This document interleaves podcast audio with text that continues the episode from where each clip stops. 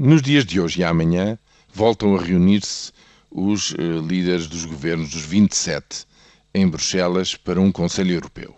O que é que está em cima da mesa? Está a analisar a situação orçamental e económica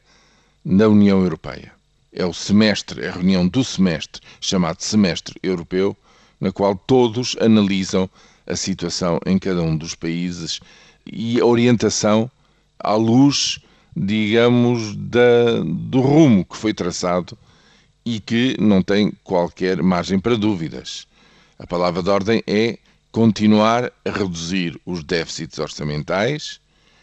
continuar a criar as condições para que as dívidas públicas na zona euro e para além da zona euro se vão reduzindo nos próximos anos. E, portanto, o que está aqui em causa não é uma mudança de política e de orientação política daquilo que vem sendo feito nos últimos eh, dois anos, eh, três anos, digamos assim. Não, o que se trata é de analisar concretamente o impacto que essa orientação política tem em cada um dos países e modular, diferenciar é a palavra de ordem, eh, para cada um dos países o ritmo desse abrandamento do déficit orçamental adaptado às condições económicas em cada um dos países. Há países que estão a lutar com grandes dificuldades na sua economia por efeito também destas políticas. É sabido que a zona euro se encontra em recessão, mas a Comissão e as instituições em Bruxelas e o consenso que se estabelece nos governos dos 27 é de que existem forças a nível da Europa suficientes para vencer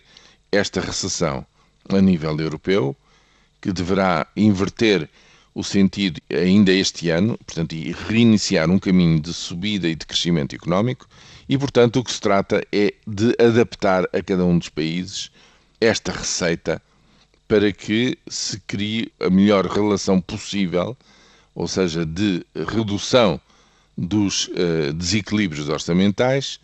com o menor impacto uh, recessivo possível em cada um dos países.